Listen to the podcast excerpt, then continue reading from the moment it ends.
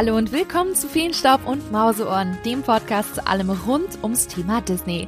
Ja, schön, dass ihr wieder dabei seid. Heute gibt's nämlich eine vollgepackte Folge.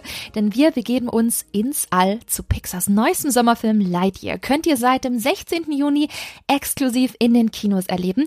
Und wie der Name es schon verrät, geht es um die große Geschichte rund um Buzz Lightyear, den wir ja alle in Toy Story kennen und auch lieben gelernt haben. Ja, und zum Kinostart sprechen wir heute über den neuesten Pixar-Animationsfilm. Ich habe für euch spannende Interviews dabei, die euch ein wenig hinter die Kulissen führen. Zum einen mit Pixar-Regisseur Angus MacLean und Produzentin Galen Sussman, die uns ein wenig erzählen, wie eigenständig Lightyear ist und es sich hierbei eigentlich um gar kein Toy Story Film handelt.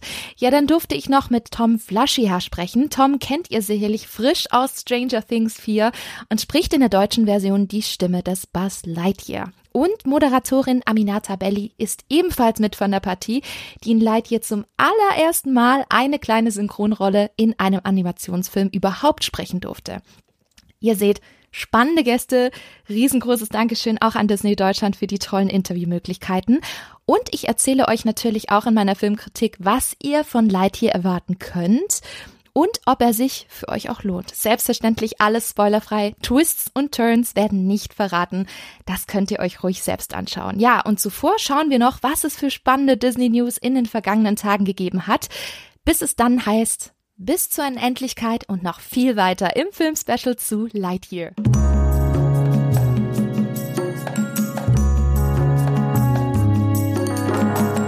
Wir zu den Disney News und es gibt seit einigen Wochen nur ein großes Thema, wenn es um Disneyland Paris geht, nämlich die Eröffnung des Avengers Campus im Walt Disney Studios Park, der große neue Marvel-Themenbereich. Und da gab es jetzt die Ankündigung, an welchen Tagen nun exklusive Previews für Jahreskarteninhaber stattfinden, nämlich vom 16. Juli bis zum 19. Juli. Ihr könnt den Themenbereich hier noch vor allen anderen erleben. Und wie das funktioniert, Ihr registriert euch ab dem 30. Juni für einen Zugangsslot an einem dieser Tage. Der 16. Juli ist exklusiv für Infinity-Jahreskarteninhaberinnen. 17. bis 19. Juli dann für alle, die Infinity und Magic Plus Jahreskarten haben. Restaurants werden ebenfalls geöffnet sein. Natürlich auch die beiden großen Attraktionen, eben Spider-Man Web Adventure und Avengers Assemble Flight Force, dem ehemaligen Rock'n'Roller Coaster mit neuem Iron Man und Captain Marvel Thema. Ja, und ihr werdet natürlich auch die ganzen Characters dort erleben, denn da gibt's einige coole Stuntshows äh, immer mal wieder spontan auf den Dächern und in den Straßen. Und ich glaube, das werden bestimmt spannende Tage, denn am 20. Juli wird dann der Avengers Campus für die Öffentlichkeit offiziell eröffnet werden. Das heißt, wenn ihr einen Sneak Peek haben möchtet, versucht auf jeden Fall für diese Tage den ein oder anderen Slot zu bekommen kommen. Ja, und wenn wir schon beim Avengers Campus sind, hier gab es ein ziemlich, ziemlich krasses Video vom Spider-Man Stuntronic, also der mega beeindruckende Stuntroboter, der sich dann dort regelmäßig durch die Lüfte schwingt. Und der ist nämlich aufgrund eines technischen Fehlers in Anaheim mitten in die Fassade gekracht und hat gleich auch noch mal ein bisschen Metallhäuserwand mitgenommen. Das sah äh, nicht ganz so nett aus, aber es ist heftiger, es sah heftiger eigentlich aus, als es gewesen ist. Ein, zwei Stunden später ging alles wieder normal weiter und Spidey hat sich wieder durch die Lüfte geschwungen. Zeigt aber auch, selbst die Technik ist nicht immer perfekt. Ja, kriegen wir leider hier nicht in Paris, aber wer weiß, vielleicht wird er ja noch mal weiterentwickelt und dann werden wir ihn vielleicht auch erleben. Nun ja, kommen kommen wir zu einem der größten Disney-Events des Jahres, nämlich der großen D23 Expo in Kalifornien, die große Disney-Messe, auf der alle zwei Jahre die ganz großen Ankündigungen gemacht werden zu den neuesten Filmen, Serien von Disney, Pixar, Marvel, Lucasfilm aber auch ganz viele andere spannende Präsentationen gibt's dort. Es gibt Konzerte, es gibt Ausstellungen. Es ist ein Fest für jeden Disney-Fan. Und da gibt's endlich erste Infos zu den großen Panels, jetzt im September. Und den großen Auftakt macht am Freitag die große Verleihung der Disney Legends Awards. Das sind Awards, die eben ja besondere Leute aus dem Disney-Universum erhalten für ihren Beitrag für Disney, quasi Imagineers oder ähm, ein besonderer Komponist, der ähm, vielleicht für mehrere Filme ganz, ganz tolle Hits geschrieben hat oder eben Schauspieler, die ein, eine besondere Filmreihe groß gemacht haben. Das sind sehr, sehr viele Stars, die wir hier erwarten können und äh, wir können, glaube ich, auch sehr gespannt sein, wer denn dieses Jahr hier geehrt wird. Mein heißer Tipp, vielleicht ist da Tom Hanks dabei, vielleicht aber auch Lin-Manuel Miranda, der ja auch zum Beispiel die Musik für Encanto geschrieben hat. Ich glaube, da gibt's viele, viele Namen, die wir da eventuell erwarten können. Ja, und um 15.30 Uhr am Freitag Ortszeit wird's dann spannend, denn da haut Disney alle News zu den Live-Action, Pixar und Disney Animation Filmen und Disney Plus Inhalten raus. Dasselbe gibt's dann am Samstagmorgen um 10. Da sind dann Lucasfilm und Marvel dran und versorgen uns hoffentlich mit ganz, ganz vielen Überraschungen, was in den nächsten Jahren denn filmtechnisch auf uns in puncto Star Wars, Indiana Jones, MCU und Co. auf uns wartet. Nachmittags am Samstag geht's dann um 15.30 Uhr weiter mit Disney Plus, Disney Channel Announcements. Und die Parkfans können sich auf Sonntag 10.30 Uhr äh, freuen, denn da führt Disney Parks Chef Josh DeMaro durch die Neuigkeiten und Ankündigungen zu den Disney Parks weltweit. Und ich bin mal gespannt, was hier Neues angekündigt wird. Ja, und um 16.15 Uhr gibt's zum Abschluss ein Konzert, nämlich Disney Princess The Concert. Ein Konzert mit Broadway-Darstellerinnen und Darstellern rund um die größten Songs der Disney-Prinzessinnen. Da freue ich mich jetzt schon wirklich drauf. Ja, zudem hat Disney auch schon erste Infos rausgelassen zu den großen Ausstellungen, die dort echt immer ein sehr, sehr großes Highlight sind, weil man da Sachen sieht, die man sonst nie sehen kann, wie zum Beispiel besondere Kostüme aus den Disney-Realfilmen oder Requisiten und, und, und. Und dieses Mal geht es um das Hauptmotto der Expo, nämlich 100 Years of Disney. Denn Disney feiert 2023 großes 100-jähriges Bestehen und zu diesem Anlass packen die berühmten Walt Disney Archives spannende Stücke aus 100 Jahren Disney-Filmen, Serien und Parks auf. Und das Ganze auf über 1000 Quadratmeter. Ihr werdet das Boot aus Steamboat Willie sehen, über den blauen Teppich von der Premiere von Schneewittchen und die sieben Zwerge laufen. Ihr seht die Karussellpferde auf Mary Poppins, aus Mary Poppins. Ihr seht den Club Ritz aus Dick Tracy, Flint's Arcade aus Tron und die Braut aus Haunted Mansion. Das nur so als große Themenbereiche und Highlights. Ich bin mir sicher, da wird uns vor Ort noch ein bisschen mehr erwarten, aber wir kennen Disney, die lassen da so früh vor der Expo natürlich noch nicht so viel raus. Und ich bin super gespannt darauf und werde vor Ort live berichten. Bei den Tickets gibt es leider nur noch Restkarten für den Sonntag. Alle anderen Tickets sind leider schon seit Monaten ausverkauft. Und da merkt man, wie viele Leute einfach heiß sind auf die D23 nach der Verschiebung durch die Pandemie. Und ich bin mega gespannt, wie sich das alles anfühlen wird. Ja, mega spannend ist auch ein anderes Thema was auf den ersten Blick jetzt nicht wirklich was mit Disney zu tun hat, jedoch eine ganz, ganz starke Disney Connection hat, nämlich das Musical Hamilton. Kennt ihr sicherlich auch aus meinem Podcast, wenn nicht, hört in Episode 3 rein. Denn Hamilton gibt's exklusiv in der Broadway-Fassung auf Disney Plus zu sehen und jetzt mittlerweile schon fast seit zwei Jahren und stammt auch aus der Feder von Komponist Lin Manuel Miranda, der ja auch bereits die Songs zu Vajana und Moana, also beziehungsweise Moana und Encanto geschrieben hat. Und Hamilton kommt jetzt im Oktober nach Hamburg und da wurde ganz frisch die Besetzung bekannt gegeben. Ich bin seit Jahren riesengroßer Hamilton-Fan und war deswegen auch umso glücklicher, denn ich durfte digital bei der Cast-Präsentation dabei sein. Und was soll ich sagen? Sie haben sich da wirklich tolle Leute geholt. Wir haben Benet Montero als Alexander Hamilton, den viele von euch als Christoph aus Die Eiskönigin in Hamburg vielleicht kennen. Aaron Burr, sein Widersacher, wird gespielt von Gino Emnes. Ist übrigens der originale Simba aus Disneys Der König der Löwen Hamburg. Kennt ihr bestimmt alle von der Hamburger CD. Und er war auch schon in Disneyland Paris und hat dort in Simba in der Show The Legend of the Lion King damals gespielt. Dann haben wir noch Ivy Queno als Eliza Hamilton, Gewinnerin von The Voice of Germany in der ersten Staffel. Wir haben Charles Simmons als George Washington, ebenfalls Teilnehmer von The Voice of Germany. Wir haben May Ann Jolan als Peggy Skyler, die wir derzeit noch bis Mitte Juli als Jasmin in Disneys äh, Aladdin in Stuttgart sehen können. Ihr seht, die Disney Connection von Hamilton findet sich auch massiv in der deutschen Besetzung wieder. Die komplette Besetzung findet ihr auf spinatmädchen.com Link packe ich euch natürlich wie immer in die Show Notes. Und auf meinem Blog könnt ihr in den nächsten Wochen und Monaten auch einiges zur Hamburger Produktion lesen. Aber richtig spannend war vor allem die deutsche Übersetzung. Denn wer Hamilton kennt, weiß, das ist eine mega Herausforderung, weil die Texte im Original so clever und ausgefeilt sind. Und sie haben auf der Cast-Präsentation nun erstmals Songs auf Deutsch präsentiert. Und was soll ich sagen? Ich bin positiv überrascht. Wir haben My Shot gehört, aber auch Alexander Hamilton, The Story of Tonight und The Skylar Sisters. Funktioniert echt gut. Manche Stellen vielleicht noch etwas holprig, andere wiederum verdammt gut umgesetzt. Wow, also wer Hamilton kennt, weiß, dass es ein absolutes Mammutunterfangen ist, sowas auf Deutsch zu machen. Daher wirklich Respekt und ich bin hyped auf die Deutschlandpremiere im Oktober im Operettenhaus in Hamburg. Da freue ich mich wirklich drauf, vor allem bei so einer Besetzung. Ja, von Hamilton geht's nach Asien, denn Shanghai Disneyland öffnet wieder. Ihr habt es sicherlich mitbekommen. In China gab es wegen Corona in den letzten Monaten sehr, sehr strenge Lockdowns, ganz besonders in Shanghai. Und da wurde auch Shanghai Disneyland komplett geschlossen. Jetzt hat man das Gefühl, dass sich die Lage dort wieder ein wenig entspannt. Und das sieht man auch am Disneyland. Der Park selbst und auch das Toy Story Hotel haben vorerst noch geschlossen. Aber das Entertainment-Viertel Disney Town und das Shanghai Disneyland Hotel haben wieder geöffnet.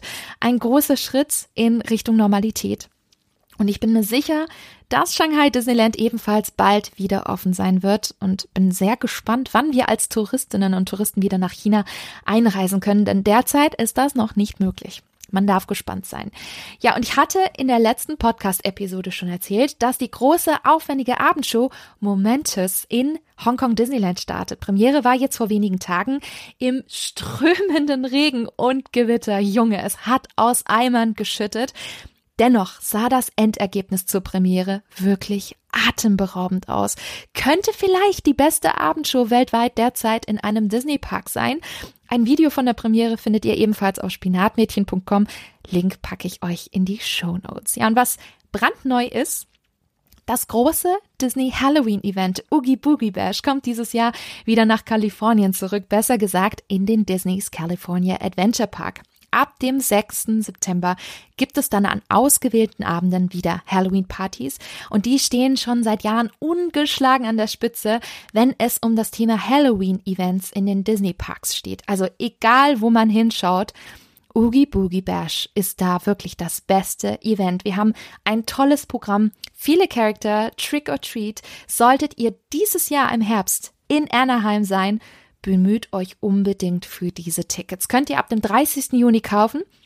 Magic Key Jahreskarten im Haber können bereits ab dem 28. Juni zuschlagen. Ja, und Ticketpreise sind, bin ich ehrlich, ganz ordentlich, schwanken zwischen 129 und 179 Dollar. Ja, das ist nicht wenig.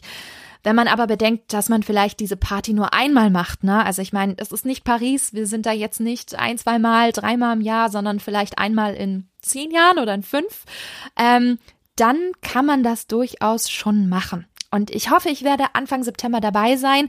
Und falls ja, dann werde ich hier auf alle Fälle darüber berichten. Ja, das war's für heute mit den News aus der Disney-Welt. Und jetzt geht's direkt ins Weltall, nämlich zu Buzz Lightyear.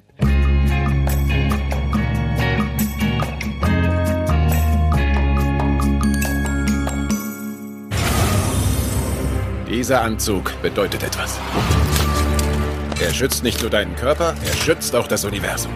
Bereit, Captain Lightyear? Bereit wie nie zuvor. Bis zur Unendlichkeit? Und noch viel. Es gibt eine Sicherheitsverletzung. Der Pixar-Sommerfilm Lightyear ist da. Und als Lightyear zum ersten Mal angekündigt wurde, war ich echt überrascht. Denn mit dieser Art von Sequel oder Prequel, wie man es will, hätte ich jetzt nicht gerechnet. Wir entfernen uns hier nämlich weit von Toy Story und lernen mit Pixar das Genre Science Fiction besser kennen. Nicht so, wie wir es mit Wally gesehen haben. Nein, wir haben hier einen echten Thriller und den ersten Pixar-Kinofilm seit Onward und Beginn der Pandemie. den wir jetzt endlich auf der großen Leinwand wieder bestaunen können. Ich freue mich. Ich war ehrlich gesagt sehr, sehr gespannt auf die Story in Lightyear, da wir ja zum Beispiel in Toy Story 2 schon einige Hintergründe von Buzz erfahren haben. Und tatsächlich geht Lightyear in eine etwas andere Richtung. Wir befinden uns im Weltall, wo auch sonst. Buzz Lightyear ist eben der mutige Space Ranger, den wir kennen, soweit so gut. Aber Buzz Lightyear ist nicht perfekt. Er ist nicht das perfekte Spielzeug, das wir kennen, sondern er kann auch scheitern. Und er scheitert riesig, als er aufgrund einer Entscheidung vom Kurs abweicht und mit seiner Crew auf einem Planeten strandet, von dem er einfach nicht mehr wegkommt. Und er will diesen Fehler begleichen. Er will von diesem teils feindseligen Planeten abhauen und seine Mission erfolgreich beenden. Und das gestaltet sich deutlich schwieriger als gedacht. Eine Herausforderung jagt die nächste und er findet sich dann auch wieder in einem Team, das eben mal so gar nicht perfekt ist und dazu auch noch extrem chaotisch. Ja, wie immer bei Pixar findet man auch bei Lightyear viele, viele Themen, die tiefer gehen als, ich sag's jetzt mal, bei vielen herkömmlicheren Animationsfilmen. Es geht um das Thema Zeit.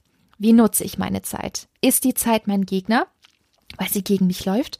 Weil ich Dinge und vor allem Fehler nicht rückgängig machen kann? Oder mache ich sie mir zu eigen und nutze die Zeit, die, die ich habe? Nutze mein Leben, egal welche Fehler ich mache. Und dann haben wir auch noch ein, ja, finde ich, ziemlich düsteres Thema, was ein bisschen damit zusammenhängt die eigenen äh, Dämonen, die einem nachhängen, eben aufgrund der Fehler, die man gemacht hat und nicht nur, ja, einen selbst, sondern auch andere betreffen. Und das macht Lightyear thematisch doch ziemlich spannend.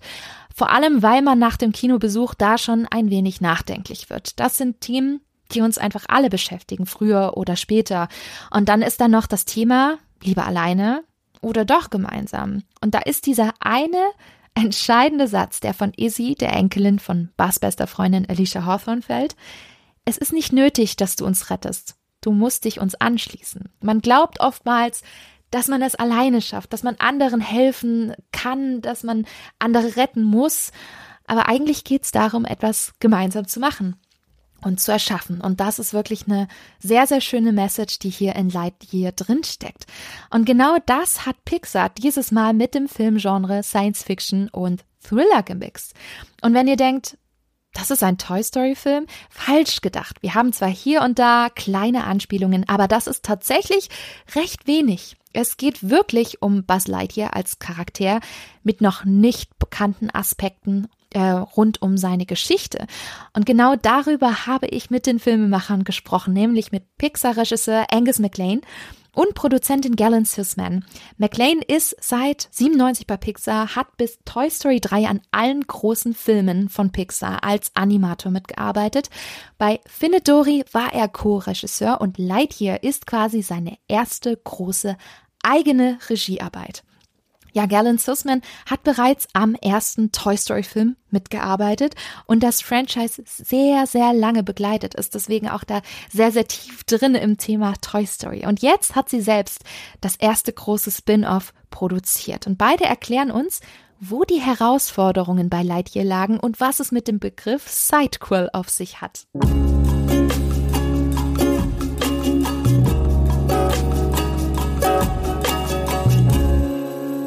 So, first of all, thank you so much for your time.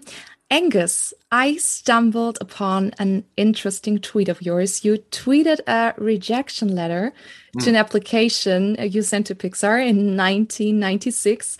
Mm. And now you directed a movie about one of Pixar's most beloved characters. Yeah. What did that cancellation do to you um, that we see that, that we see you here today?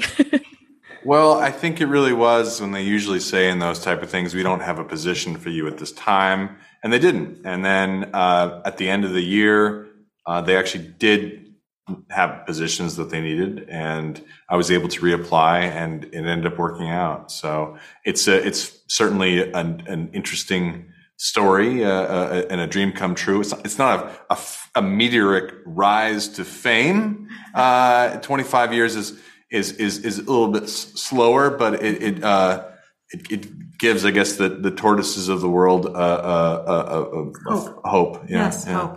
Mm-hmm. That's a good word. And I also read something exciting from you, Galen. You were involved deeply in the Toy Story franchise and you saved Toy Story 2 on your maternity leave. Can you tell us more about it? sure. Um, yeah, I, I actually had gone back to work and I wanted to be able to have dinners with my, um, my young family. And so I had a, a, machine that I would bring in once a week and download the, the film and bring home. And um, yes, some, one day somebody accidentally deleted the film in its entirety from the main servers. And we thought, okay, that, that's okay. We can restore it from backups. And then the backups have been failing for months and we had no film. So we brought the computer back in and then it was the team of people who worked 36 hours to take that film and bits and pieces from every, everybody's computers for the last week's worth of work and reassemble a movie. And there we have. Wow, that's some incredible teamwork. Yeah. Well, let's come to Lightyear, and this is something different for for Pixar since it gives Buzz Lightyear new character dimensions. Mm-hmm. It's not the toy version. By uh, Buzz is a real human being um, with the new character aspects that fans don't know. Mm-hmm. So, um, how have you approached developing Buzz for Lightyear and maybe new audiences? Uh, well, I think Buzz in the Toy Story world is very much a toy, and he has this uh, dynamic with Woody. He's always uh, he's, he's a side character to Woody, and he's he's often the comic relief.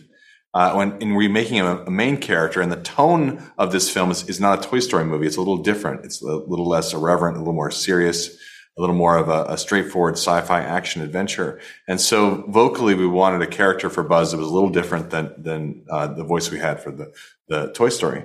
So that's where Chris Evans is uh, is really where we where we thought would be a good balance of all the elements needed uh, for this film. And this is also such a big, heavy task since Toy Story is such a beloved franchise. Um, how challenging was it to produce a Toy Story movie that doesn't feel like a Toy Story movie at all, thinking about the visuality and tonality? We don't really think of it as a Toy Story movie. We think of it as um, a, a, sort of separate thing. Angus once used the word sidequel, which just means I don't know what a sidequel. I invented a word. Uh, you invented we, a word. It did not catch on. Not a good word. Um, it's not bad. It's, it's not. No, you've done better. Um, we really wanted to tell a thriller in space. That was what we were looking to do. Um, and Buzz had, is a toy that had a really interesting space related backstory, um, or so we thought that that's at least how we all viewed it at Pixar. You know, we didn't. Toy Story 2 alluded to that in the opening sequence. That maybe that was, you know, that video game was inspired from something, but we always knew that Buzz was connected to something else, right? In this case, we said it was a movie, a thriller, sci-fi thriller. Who doesn't want to make a sci-fi thriller, right? Mm-hmm. It's fun. And uh, yeah, you said it. Lightyear is a serious science fiction, uh, science fiction thriller, mm-hmm. and there are so many resemblances, which reminded me a lot of other great sci-fi genre films. Mm-hmm. Were there any specific films that served as major inspirations for you? Which one can we spot here? Well, there's certainly uh, the sci-fi films from 1977 to 1987 were a chief inspiration uh, tonally. Uh, I tried not to, and, and visually, but I tried not to lean too hard on any one of them. I didn't want to stop our movie cold so that you felt like there was a reference. There's little things here and there, little nods, but uh, I really want to make this be its own thing that felt like it was in the vernacular of that kind of movie. Mm-hmm. Well, Pixar stands for innovation. And I know that with every new Pixar movie comes a new innovative aspect in technology or design or even story. What was the big innovation in Lightyear for you? And was it really like to infinity and beyond, or were there boundaries for you? Oh, there's always boundaries. I mean, first, first and foremost, there's the 90 minute boundary, right? Where we, we are trying to tell uh, a story in a time allotment that a child can sit through.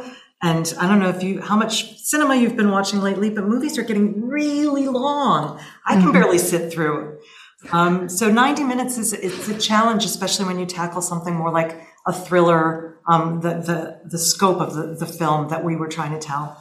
Um, so that was certainly a story challenge. Um, the scope in general, it's a big film. We're doing more effects. We've got more complexity. There's just, there's just a lot in this movie. That was, that was definitely, um, technically challenging for us. There's always new technology, um, but you know, I don't know how much people want to hear about cloth technology or, um, you know, environment technology, but there's, there, there's so many interesting things that went into it. Really, I think the exciting thing is that, um, we have a lot of sci-fi fans at Pixar and they were all able to come together for this film and do the kind of work that they haven't had the opportunity to do before. And everybody was really charged up and made a lot of really, really fun stuff. Great. So now we've seen Lightyear as a real space ranger. I'm just a little sneaky. Can we expect a Western about Woody's roots? Can we hope for more movies uh, in uh, some terms like that? uh, perhaps. I, I, um, I, I, could say there's no plans for that, but uh, uh, uh, but it's been asked before in our press interviews, so maybe I don't know, but it won't be with us. I think we're we're really interested in Buzz and, and the sci-fi adventure of it, not necessarily the the extension of the Toy Story stories universally. Vielen, vielen lieben Dank an Angus McLean und Galen Sussman für das sehr, sehr spannende Interview. Ja, die beiden haben es gerade schon erklärt. Der Look und das Design bei Lightyear ist schon sehr besonders, weil er viele Sci-Fi-Filme aus den 70ern und 80ern aufgreift. Und das merkt man schon sehr. Vor allem Star Wars kommt hier sehr stark zum Vorschein. Und das hat mich sehr überrascht. Klar, wir haben hier auch den Bösewicht Zurg, der ja auch bei Toy Story eine tolle Hommage an Darth Vader gewesen ist. Und ich habe das Gefühl, dass sie sich hier jetzt richtig austoben konnten und genau diese Verbindung noch intensiviert haben in Lightyear. Aber ich habe mich auch an moderne Filme erinnert gefühlt, wie zum Beispiel Interstellar, Gravity oder eben auch ähm, Der Marsianer. Und ich habe dann zwischendurch teilweise auch sehr, sehr viel Lust bekommen, genau diese Filme mal wieder anzuschauen. Hm, was mich ein wenig stutzig gemacht hat, in Lightyears Kolonie auf dem fremden Planeten gibt es eine Raketenbasis. Und die erinnert von der Form her extrem an eine hm, ziemlich bekannte Disney-Attraktion, nämlich Space Mountain. Jedes Mal, wenn sie dieses, ich sag's jetzt mal, zeltähnliche Gebäude gezeigt haben, dachte ich mir, das kann doch kein Zufall sein. Und tatsächlich hört man jetzt auch schon erste Gerüchte, ob Space Mountain in ein Buzz Lightyear-Thema umfunktioniert wird, und zwar im Disneyland Park in Kalifornien. Ob da was dran ist, werden wir noch sehen, aber tatsächlich fand ich auch diese Inspiration außerhalb der Filme ziemlich, ziemlich spannend. Ich finde generell, Sci-Fi-Filme leben auch sehr durch ihre Machart, zum Beispiel die Kameraeinstellungen, wie man durchs All fliegt und ähm, das ist Light hier auch sehr gut gelungen, weswegen man sich fühlt, als wäre man im Weltall. Und dieses Gefühl wird auch nochmal verstärkt durch den Soundtrack von Michael Giacchino. Der hat ja schon Musik geschrieben für die Incredibles, für Oben, aber auch für Star Wars. Und daher passt das hier auch ziemlich, ziemlich gut. Und im Original erwecken übrigens ziemlich bekannte Leute die Geschichte rund um Lightyear. Allen voran Chris Evans, ne, Captain America als Bass, aber eben auch James Brolin als Zurg. Also deswegen Grund genug, sich auch mal die englische Fassung anzuschauen und zu hören. Ganz besonders, wenn Lightyear dann auch auf Disney Plus zu finden ist. Und spannend wird es für mich auch immer bei der deutschen Fassung. Zum einen, weil man ja auch gespannt ist, wie es in der eigenen Sprache klingt. Zum anderen, wie gut es übersetzt worden ist. Auch dieses Mal setzt Disney Deutschland auf feste, professionelle Synchronsprecher und Sprecherinnen, gemischt mit ein bisschen Promi-Faktor. Und dazu gehört dieses Mal zum einen die Schauspielerin Kati Karrenbauer als Darby Steele, die nämlich hier eine vorbestrafte ältere Dame in Bass Team spielt. Passt eigentlich ganz gut, ne? Wir erinnern uns, ähm, damals RTL, der Frauenknast. Aber zu dieser kleinen Promi-Riege gehört auch Moderatorin Aminata Belli, die jetzt in Lightyear zum allerersten Mal eine kleine Synchronrolle in einem Animationsfilm übernommen hat. Und sie erzählt jetzt hier im exklusiven Interview über die Herausforderung beim Synchronsprechen und das spannende Thema Diversität bei Lightyear.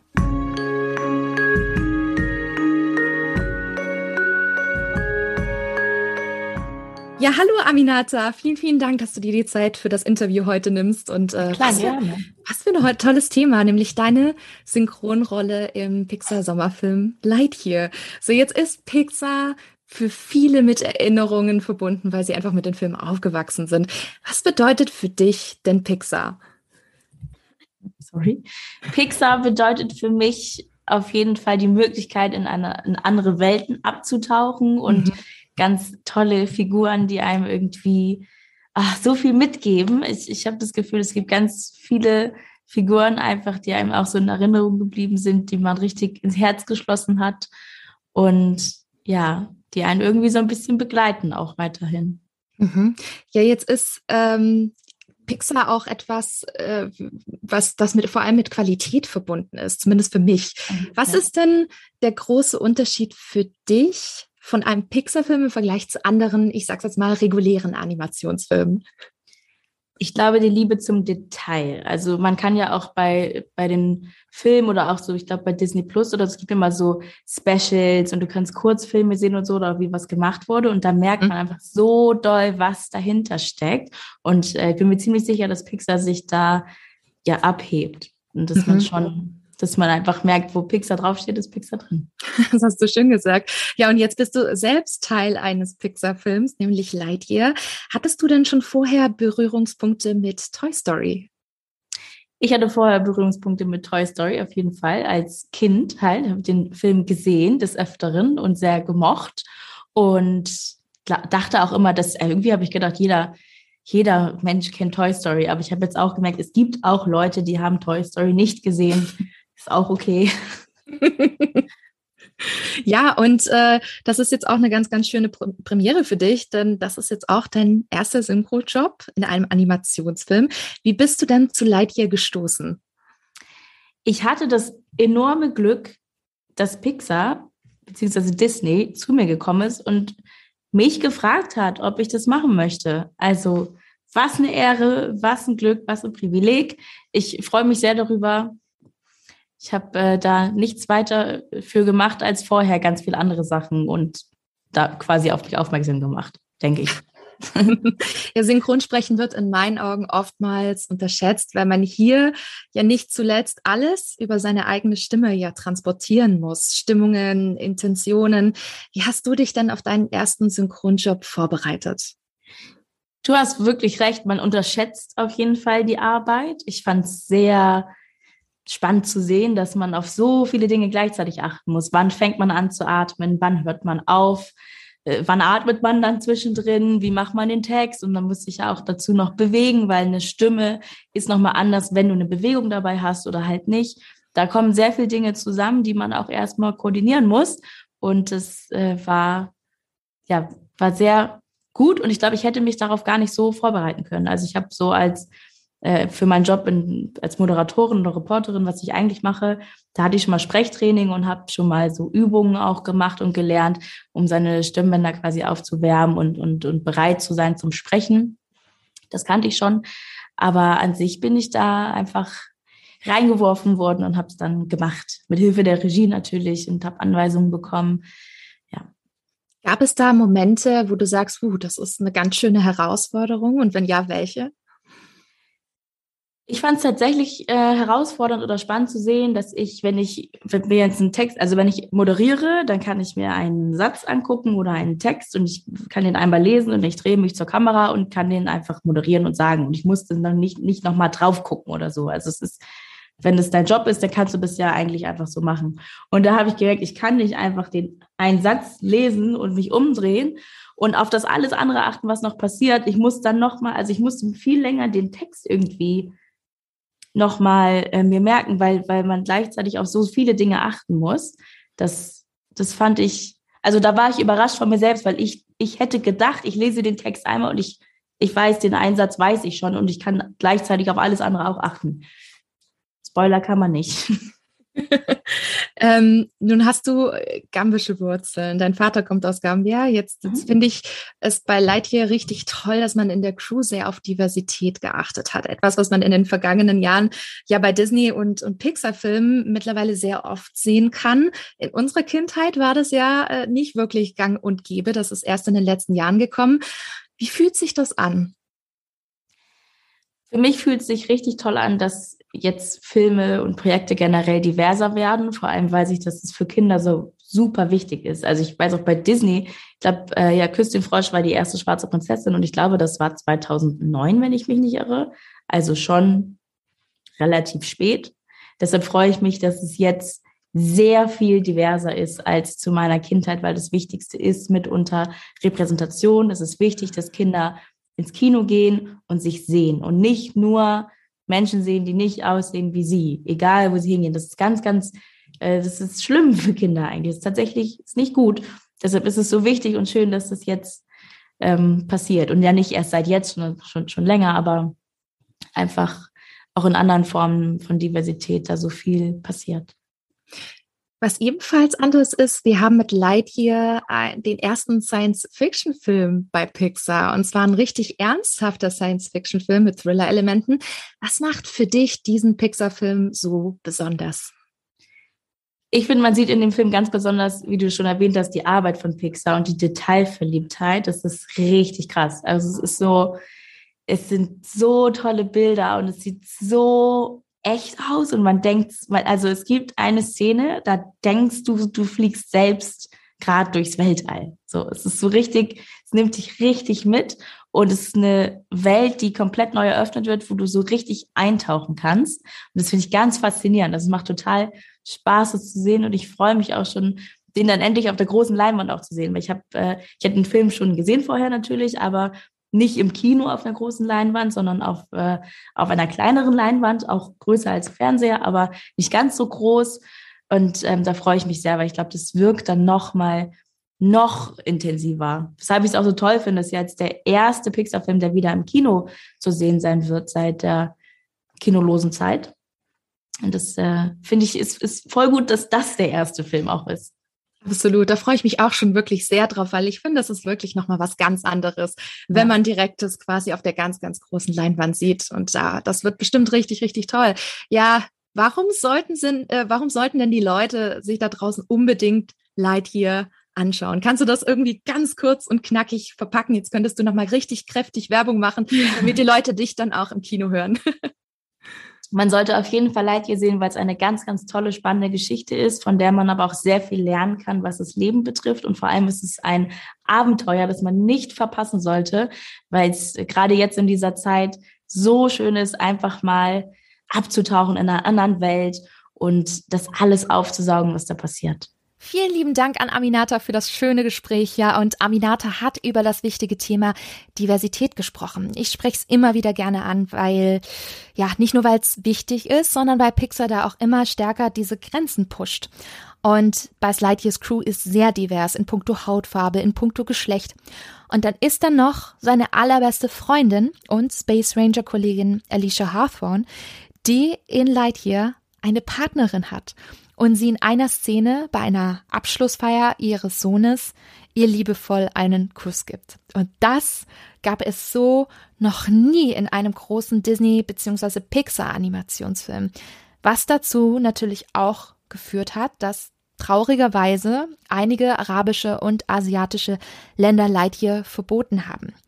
Nichtsdestotrotz ist das seitens Pixar ein ganz, ganz großes Zeichen und es ist wichtig. So wie sich unsere Gesellschaft wandelt, so wandeln sich eben auch die Darstellungen in Pixar-Filmen. Und da bin ich sehr froh, dass Pixar jetzt hier bei Lightyear diesen Schritt gegangen ist. Ja, neben Aminata Belli ist noch ein weiterer bekannter Schauspieler in Lightyear zu hören, nämlich Tom Flashiha. Und da habe ich mich am meisten gefreut, weil ich ihn erst das Wochenende zuvor noch als Enzo in Stranger Things 4 gesehen habe. Ich hoffe, ihr auch. Wirklich tolle Rolle. Man kennt ihn auch aus Game of Thrones, Das Boot, Jack Ryan und ganz, ganz viele andere deutsche und internationale Produktionen. Und er erzählt uns im Exklusiv-Interview unter anderem über die ikonische Rolle von Buzz Lightyear und was für ihn Lightyear so besonders macht. Ja, schön, dich kennenzulernen und vielen lieben Dank für deine Zeit für das Interview. Was ist denn Spinatmädchen? Spinatmädchen. Da fragen tatsächlich sehr, sehr viele. Also ich habe einen Disney-Blog jetzt schon seit über 14 Jahren, wo es um Disney, Pixar, aber Marvel und Star Wars geht. Und das ist ein Verschreiber von einer Freundin früher gewesen. Mein Name ist Bianca und sie hat Espinaca oder beziehungsweise Binaca geschrieben statt Bianca. Und Espinaca ist äh, Spinat auf Spanisch und früher die Zeit, wo man sich in den Foren angemeldet hat. Da hat man sich überlegt, okay, was nimmt man denn für einen cleveren Nickname? Und dann war es Spinatmädchen. Und seitdem bin ich das Spinatmädchen. Magst du wenigstens Spinat? Mittlerweile ja. Früher nicht. Gezwungenermaßen. So in etwa, so in etwa. Ja, danke auf jeden Fall für ja, deine frag, Zeit. Frag, frag. Ja, und äh, freue mich auf jeden Fall ganz besonders, weil ich habe dich letztes Wochenende noch in der vierten Staffel von Stranger Things gesehen als Enzo und äh, man kennt dich aus Game of Thrones und jetzt hört man dich in der Hauptrolle, nämlich als Space Ranger Buzz Lightyear im kommenden Pixar-Sommerfilm Lightyear. Du bist Schauspieler auf der Bühne, äh, im Kino, im Fernsehen, aber auch Synchronsprecher. Was ist denn für dich der Unterschied zwischen dem Schauspiel und dem Synchronsprechen, was es eigentlich ausmacht, was du, wo auch ein bisschen der Reiz für dich liegt? Ja, das ist relativ einfach. Als Schauspieler hat man natürlich äh, neben seiner Stimme seine Mimik und seine Gestik und die fällt ja zumindest beim äh, Synchronisieren eines Animationsfilms äh, erstmal weg. Also man muss es dann irgendwie schaffen, nur mit der Stimme äh, die Rolle zu erzählen, was schon eine Herausforderung ist, aber ähm, die nehme ich ja immer gerne an. ja, und Buzz Lightyear ist nicht deine erste Synchronrolle, schon gar nicht bei Pixar. Du hast nämlich ja schon in der deutschen Version von Alu und Spot den Tierchensammler Forrest Woodbush gesprochen. Sehr, sehr skurriler Charakter, muss ich sagen. Damals auch deine erste Animationsfilmrolle. Wie, wie war denn das damals für dich, das allererste Mal sowas zu machen? Ja, es war cool. Das war ja, das war ja eine kleine Rolle, aber das war mhm. zu, zum Ausprobieren genau richtig. Und ähm, ja, das hat Spaß gemacht. Und deswegen, als Disney jetzt auf mich zukam und ähm, mir den Bass anvertraut hat, dann habe ich natürlich sofort Ja gesagt. Ja, du hast es gerade schon gesagt, jetzt sprichst du die große Hauptrolle in einem Pixar-Animationsfilm, nämlich Buzz Lightyear. Und das ist ja schon echt eine ikonische Rolle, weil ich finde, mit ihm und Woody hat ja mit Toy Story eigentlich der große Erfolg von, von Pixar begonnen. Wie hat sich dann das für dich angefühlt, eine solche Rolle zu sprechen? Naja, man darf da natürlich nicht vor Ehrfurcht äh, erstarren vor, weil das wäre der falsche Weg. Ja, also ich war mir schon dessen bewusst, dass das, ähm, dass das schon eine, eine, eine coole Sache ist, dass die, dass die Latte hoch liegt. Ähm, aber ich war damals auch Fan von, von Toy Story und habe mir jetzt den Film im Vorfeld nochmal angeguckt und der muss sagen, der hat nichts von seinem Charme verloren. Der funktioniert immer noch wunderbar. Und äh, Lightyear ist aber jetzt als Film, also man muss jetzt nicht Toy Story-Experte sein, um Lightyear zu gucken. Also der steht auch für sich alleine.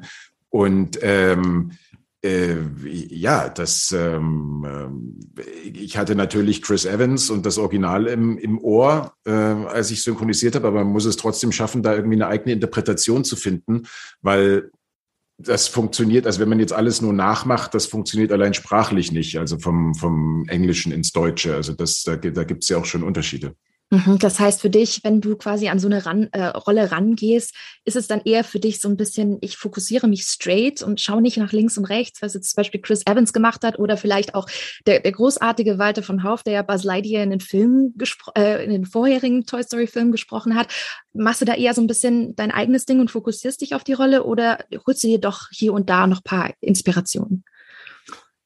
Na, wie ich das eigentlich mache, ist, ich gucke mir den Film an und versuche einfach zu verstehen, was die, was Buzz Lightyear ausmacht, also was die mhm. Essenz ist, also was, äh, wo äh, es wichtige äh, äh, Dreh- und Wendepunkte im Film gibt, also was äh, Buzz Lightyear jetzt als Charakter ausmacht. Und dann versucht man davon eine eigene Interpretation äh, mehr oder weniger äh, zu schaffen. Wie bist du denn zu Lightyear dazugestoßen? Du hast gesagt, du hast die Anfrage von, von Disney bekommen. Wie, wie war denn das? Also es gab quasi keinen Castingprozess, sondern Disney hat dich dann direkt, ich sag's jetzt mal, auserkoren für den Buzz Lightyear. Na, es gab schon noch ein Casting. Also Disney mhm. äh, konnte sich vorstellen, dass ich das vielleicht machen könnte. Und dann habe ich äh, ein Casting gemacht und äh, ähm, ja, offenbar ähm, hat das dann funktioniert. Sehr schön. Ja, und jetzt sehen wir quasi in diesem Prequel, wenn man so will, Lightyear als echte Person, nicht als Spielzeug. Und da zeigt er von seiner Persönlichkeit ganz andere charakterliche Aspekte, wo er eben nicht immer der perfekte Held ist. Wie würdest du Lightyear als Charakter beschreiben? Was macht ihn in diesem Film so besonders? Na, seine Schwächen natürlich. Also er möchte gerne mhm. der perfekte Held sein, aber äh, er hat natürlich auch Schwächen und das macht ihn natürlich für uns erst zum perfekten Helden, weil das macht ihn menschlich und das äh, gibt ihm dann auch Züge, wo wir uns drin wiederfinden und wo wir dann Spaß haben beim Zugucken.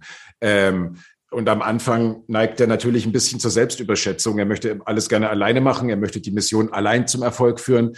Und unterwegs merkt er aber dann relativ schnell, dass es eben dann vielleicht doch ein bisschen besser geht mit der Hilfe seines Teams, was ja aus wirklich den unterschiedlichsten äh, Charakteren besteht, denen man am Anfang gar nicht unbedingt zutrauen würde, dass jetzt die das ausgerechnet äh, wuppen können. Aber man wird überrascht. Man wird überrascht. Ja, gab es eine Szene in Lightyear, äh, bei der du wirklich besonderen Spaß hattest oder irgendwas, was dir bei deiner Arbeit im Synchronstudio besonders in Erinnerung bleiben wird?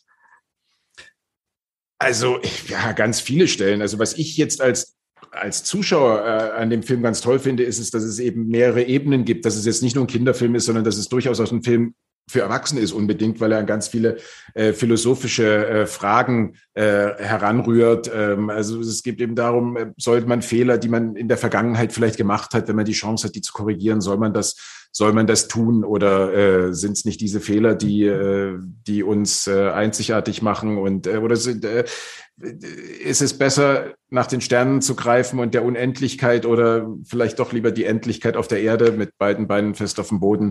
Ähm, zu genießen. Und äh, ja, das sind so, das ist alles halt sehr humorvoll und äh, äh charmant erzählt. Und ich glaube, das sind viele, viele, viele Sachen dabei, äh, wenn man als Erwachsener sich diesen Film anguckt, ähm, wo man, auch wenn man aus dem Kino dann rauskommt, äh, noch ein paar Minuten länger drüber nachdenken kann. Absolut schön gesagt. Ja, wo kann man dich demnächst noch so alles bewundern, wenn man mehr von dir sehen möchte? Ich habe da irgendwas von Peacock und neue Streaming-Serie gehört. Du weißt schon eine Menge. Liest man äh, so. Äh, ja, also ich habe in einer, ähm, einer Serie, Last Light heißt die, die hat jetzt in, äh, im Juni äh, Premiere beim Fernsehfestival in, in, in, Monte Carlo und dann, ich weiß aber noch nicht genau, wann die kommen wird. Das, das war ein ganz spannendes Projekt, was ich letztes Jahr gedreht habe. Dann habe ich äh, noch äh, das Netz gedreht für die ARD. Ähm, das ist eine Serie, wo es um Fußball geht, im weitesten Sinne um das Geschäft Fußball, die dann passend äh, kurz vor der WM im Winter ausgestrahlt wird, werden soll. Ja, und ich finde, das reicht dann auch erstmal für dieses Jahr. Ich meine, ähm, das war ja schon eine ganze Menge bisher.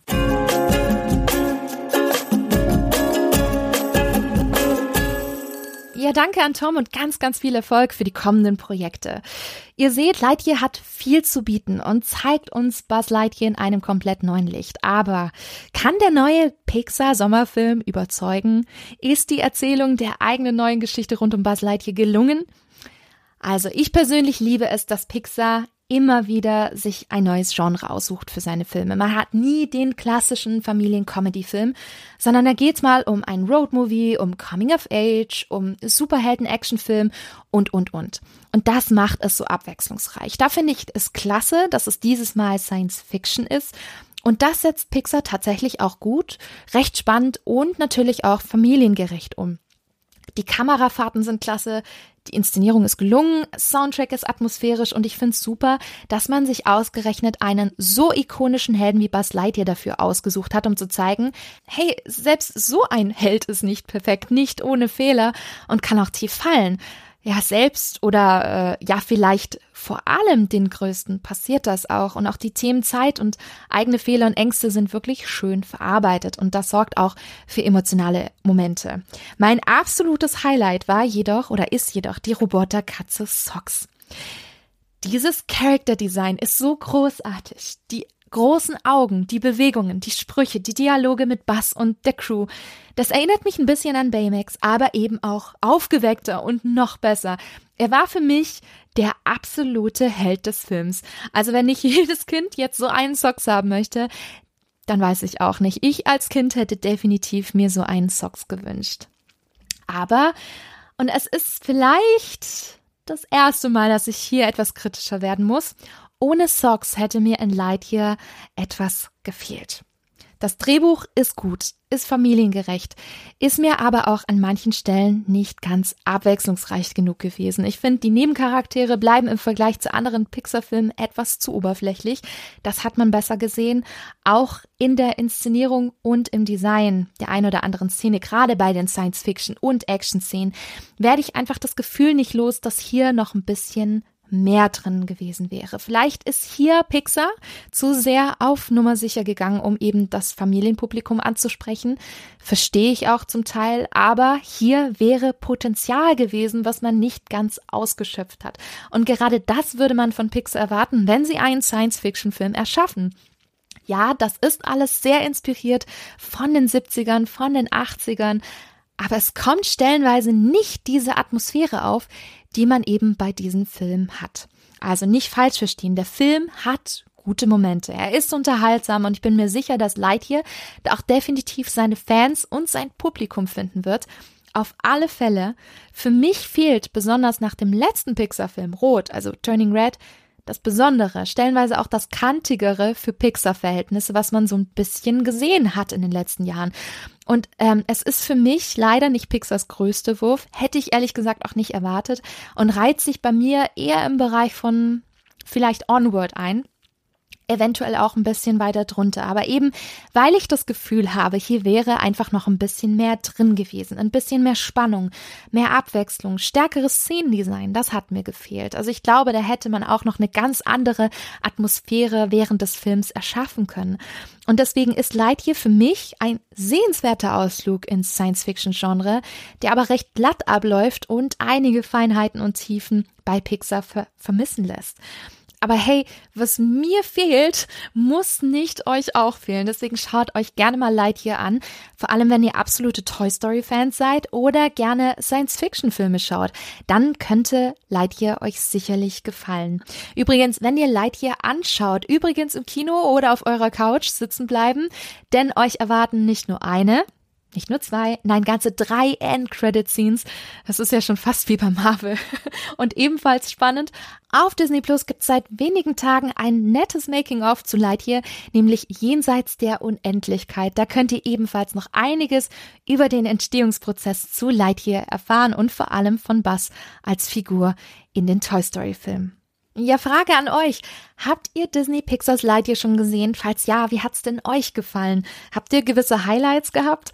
Schreibt's mir doch in die Kommentare unter dem Instagram-Post auf dem Feenstaub und Mauseohren-Account. Und ich freue mich schon sehr, was ihr denn so zum Film meint. Ja, und das war's mit der heutigen Folge. Hat es euch gefallen? Dann lasst doch gerne eine Bewertung bei Apple Podcasts und Spotify da. Und wenn ihr mehr Disney News und Infos haben möchtet, findet ihr mich auch unter spinatmädchen.com auf Social Media wie Instagram, Facebook, Twitter und YouTube ebenfalls unter Spinatmädchen und natürlich auch unter Feenstaub und Mauseohren. Ich freue mich sehr, wenn ihr das nächste Mal wieder einschaltet. Bis dahin, haltet die Mauseohren steif und bis bald.